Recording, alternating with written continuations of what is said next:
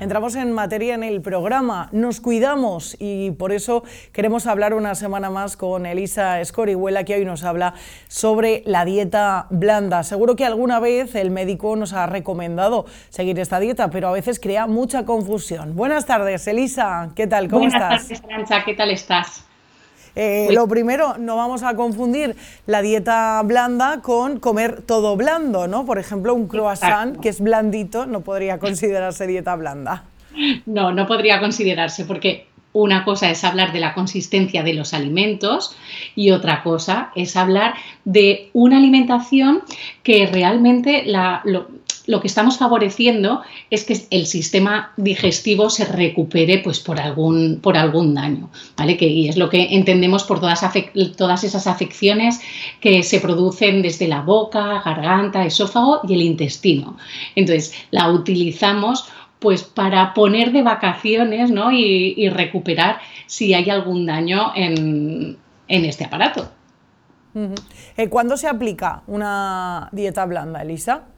La dieta blanda es un, tipo de dieta que solemos recurrir en muchas ocasiones, pues bien ya tengas eh, gastritis, eh, tengas reflujo gastroesofágico. Por ejemplo, si has sufrido una gastroenteritis, pues lo primero que te recomienda el médico es una dieta blanda. Si tenemos que hacer un, o sea, si tenemos prevista una operación, pues los días previos debemos realizar una dieta blanda y los días posteriores también. En el caso de úlceras, pues en el caso de helicobacter Bacter pylori, eh, bueno, y en diversos traumatismos que puedan tener, eh, que pueda haber sobre todo en el tracto digestivo, es de las más utilizadas, justo por eso, porque lo que vamos a hacer es trabajar, hacer trabajar poquito a nuestro, a nuestro sistema digestivo y que con ello se recupere.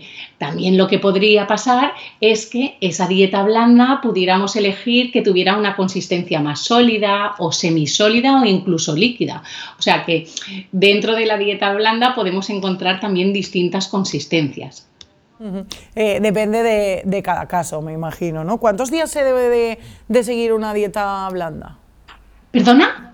¿Cuántos días se debe de seguir una pues, dieta blanda? Claro, hemos de pensar que no es un tipo de dieta ni, una alimentación dentro de lo que entendemos como una alimentación saludable. Se trata de una pauta dietoterapéutica que además tiene un periodo de corto muy cortito, entre tres o cuatro días es lo que se suele recomendar. Sí que es verdad que en algunos casos se puede alargar, pues debido a, la gravedad de, algunas eh, complicaciones, como puede ser un, posoperatorio complicado o un helicobacter, pues que sea importante y que estemos tomando, por ejemplo, junto con algún antibiótico.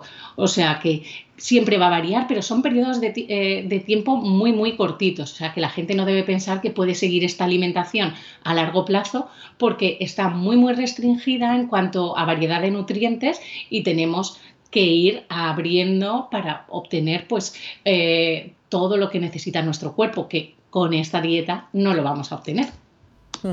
Em, ¿Cuáles serían eh, los alimentos que están permitidos en la dieta blanda si tenemos que hacerla?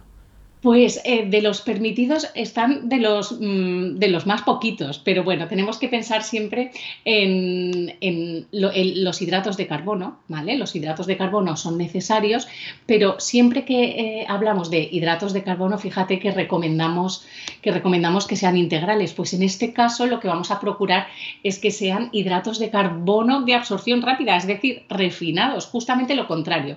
Pero es que lo que tenemos justo que evitar durante esta, dieta es eh, una gran cantidad de fibra. Por lo tanto, pan blanco, arroz, pasta, todo, todo refinado. La patata podría, los tubérculos pueden entrar perfectamente, el boniato también. Por ejemplo, los huevos también pueden ser una buena alternativa si hay tolerancia, si no, en principio, pues se recomienda consumir primero la clara de huevo y luego ya podríamos pasar eh, a la yema. Luego las grasas sí que están bastante restringidas, incluso el pescado azul lo eliminamos, pero sin embargo podemos utilizar pequeñas cantidades de un aceite de oliva bueno, si es un extra virgen, mucho mejor, porque incluso vamos a, obtener eh, vitaminas antioxidantes como la A y, la E. Por supuesto, los pescaditos están eh, permitidos, pero como decíamos, mejor los blancos, que tienen menos cantidad de, grasas, que, los azules, que se irían incluyendo ya en, etapas más, pues por ejemplo al quinto día, pues podemos intentar tomar un salmón. Luego las verduras y hortalizas, pues evidentemente como hablamos de fibra y que tenemos que reducirla, vamos a reducirla. Entonces nos vamos a quedar con verduras como la zanahoria, que te sonará bastante, ¿no? Pues estás malito del estómago, pues una crema de zanahoria, eh, el calabacín también y la calabaza.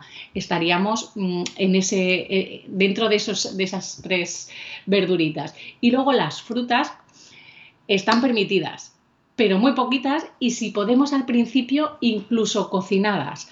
Por ejemplo, una manzana asada podría ser, o los plátanos ya bien maduritos, o la pera, que muchas personas lo que hacen es hacer compotas con estas frutas pues para que sea como mucho más digestivo.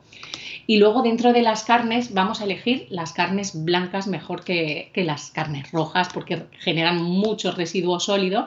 Entonces vamos a intentar evitarlas. Por tanto nos quedamos con el pollo, la carne y el conejo evidentemente sin la piel y, bueno, los, hablaremos también un poco del tema de la cocción pero que, es, importante. Y los lácteos, pues en un principio intentamos, o sea, que estén restringidos, pero sí que es verdad que en cuanto veamos que hay un poco de, que hay un poco de, tolerancia, podemos ir integrándolos, pero siempre aquellos que no tengan azúcares añadidos. Por ejemplo, si elegimos tomar un yogur, pues que no tenga azúcares añadidos, que no, que no tengan incluso eh, ni colorantes, ni conservantes y mucho menos eh, esto, edulcorantes, porque pueden también modificar nuestra microbiota.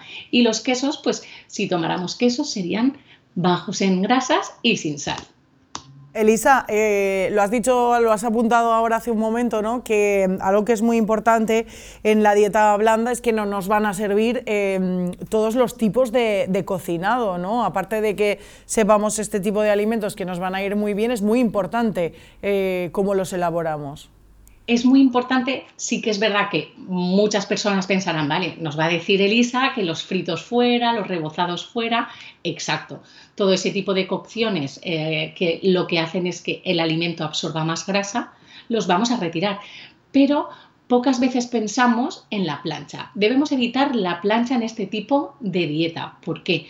Porque cuando cocinamos los alimentos a la plancha o incluso al horno, se va a generar una costrita por esa reacción que se produce, que es la reacción de Maillard, y que hace que los alimentos también estén más buenos y tengan un aroma distinto.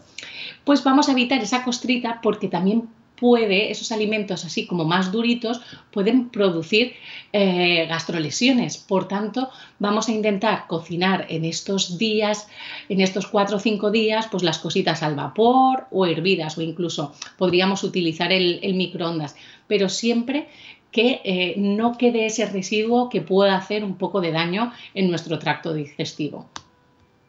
Entonces es muy importante porque es verdad, tendemos a pensar que bueno, pues me lo hago al horno porque así es eh, súper sano, no eh, tiene tanto aceite, tal, mejor el horno y la plancha la dejamos para, para otra ocasión. Al final, hervir la, la cocción va a ser lo mejor, ¿no? Lo que más nos va, a ayudar. Hervir, pero también tenemos el vapor, tenemos al papillot, que es hornearlos los alimentos en sus propios jugos, envueltos en un papel de cocina o incluso hoy en día venden hasta em, utensilios de, silicona que podemos poner en microondas y que son reutilizables. O sea que tenemos mil, bueno, mil maneras tampoco de cocinar, pero sí que tenemos varias opciones para estos cuatro días, Que, que no son la plancha, ¿no? Que siempre asociamos eh, la plancha o el horno a, una alimentación saludable. En este caso, pues elegiríamos aquellas que, que, no generen costrita ni, durezas en el alimento. Eh, Elisa, después eh, a la hora de, seguir una dieta blanda hay otras eh, recomendaciones, como por ejemplo repartir un poco ¿no? las, las, comidas para sentirnos mejor. Claro, si nuestro estómago está saturado, tenemos lesiones, ulceritas, pues ¿qué es lo que tenemos que hacer? Pues darle poquito a poco, ¿no? No excedernos con las cantidades y hacer el reparto energético pues en más tomas. En lugar de comer tres veces al día, pues vamos a comer 5 y menos cantidad.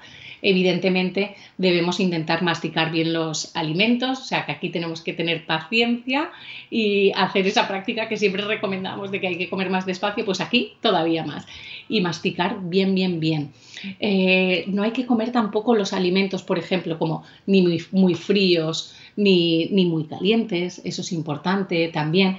Y tampoco, si estamos mal del estómago y estamos haciendo una dieta de este tipo, tampoco es aconsejable comer e irse directamente a, la cama o tumbarse porque debe, o sea, debe reposar bien la, alimentación.